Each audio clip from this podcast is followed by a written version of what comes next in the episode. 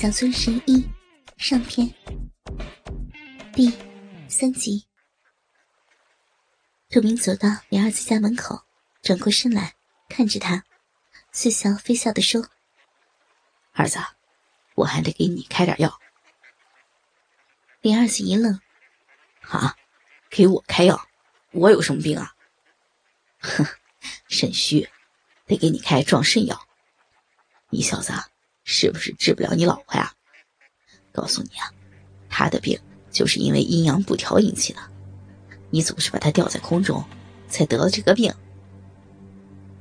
李二子脸一红，讪讪的笑了两声，颇为不好意思。是男人，让别人知道自己这方面弱，总是会感到不自在的。杜明没管他的脸红不红，问道。怎么样，想不想用药？李二子也顾不得脸面了，忙点了点头。杜明呵呵一笑。其实李二子肾虚不虚，他倒是不大关心。但这个小子有钱，是个暴发户，不狠狠的宰他一刀，良心不安啊。他转身走了，走得很慢，心情愉快，又嫌自在。只剩下李二子呆呆站在那里，感觉这个杜明未免也太可怕了点只是那么一号脉，就什么事都知道了，心里对他越发敬畏。李二子进了屋，小梅已经穿起了衣服，正跪在炕上叠被。见李二子进来，说道：“等吃完饭再去拿药。这个杜明真的神了，就扎那么几下。”竟然一点也不疼了呢！李二子诺诺应声。小梅一皱眉，小脸一沉：“啊，怎么不说话？哑巴了？”李二子忙摇摇手：“呃，不是，不是，刚才杜明说也要给我开一副药，说我的肾需要补一补。你的病就是因为我肾不强引起的。”小梅脸红了一下，哼了一声。哼，杜明说的一点也不错，你呀是得好好补一补。李二子满脸惭愧，不再吱声。小梅看得心一软，温声道：“呀，好了好了，杜明的医术那么高，一定会有办法的。过两天我们得去外面看看，看看能不能治好我的病。你妈总是在我面前让我们快点生个孩子呢。”真是烦人！你二子嗯了一声，急忙按住小梅的手，接过被子叠了起来。小梅看到他这么体贴自己，心中那些埋怨淡了一些，温柔的给他理了理头发，下炕去做饭了。杜明回到家的时候，杜月正在客厅里靠着炉子看书。杜月的想法是做名作家，杜明很支持他，而且家里没有什么活，那口粮地早就被种上了各种草药。即使他对自己村里的人收的诊费极低，仍是很富裕。而且，他现在已经名声在外，外面有很多人慕名前来，他们大多是有钱人。这一个人，他就狠狠的宰一下。能够他生活半辈子了，因为外面的人花钱跟这里不一样，在他们手里，钱不像钱一般。其实那是因为他不知道外面医院的行情。进了医院，没有病也得扒层皮。他认为宰了别人一刀，别人还认为他收的很少呢。这就是农村人。与城里人的生活水平差异了。春水村虽然在大山里，但离城市很近。这里的封闭只是因为风气与地理。通往外面的路非常陡峭，往远处看，就像一条黄色丝带悬在天边，人想上去难如上天呐。杜月平时给他打打下手。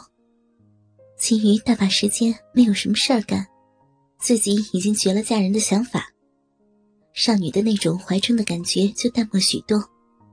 闲暇时间读些书，写写文章，感觉这样宁静舒适的生活非常不错。杜明进了院子，徐已经被杜月推了出去。大黑摇着尾巴扑了上来，结果被链子拽了回去，急得直挣。他忙上前摸了摸他的头，安抚亲热了一下，大黑才安静下来。杜月把书放下，迎了出来，接下他身上的急诊箱。怎么是李二子的老婆病了？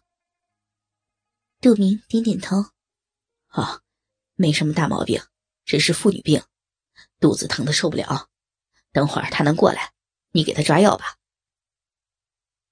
杜月已经对这些活熟的不能再熟。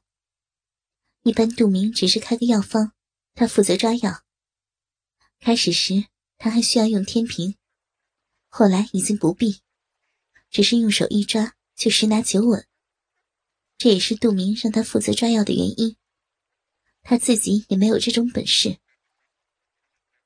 杜明医术这么高明的原因，只有杜月隐约知道一点，就是因为杜明修炼的气功。这是杜家传男不传女的一种功夫，还有几本厚厚的大医书。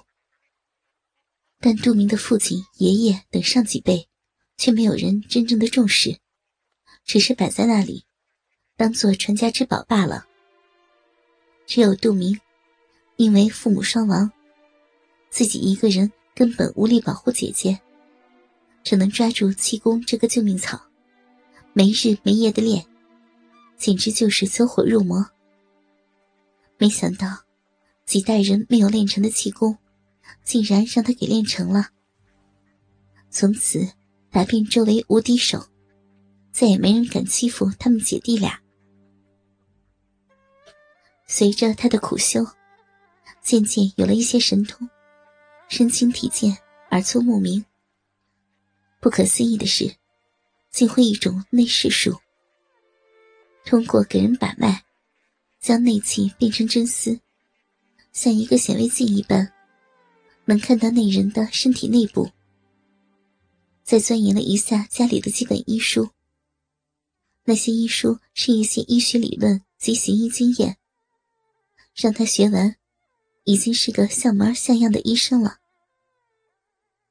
几年来，随着行医经验的积累以及气功的日发高明，现在他已经变得有些神乎其神了。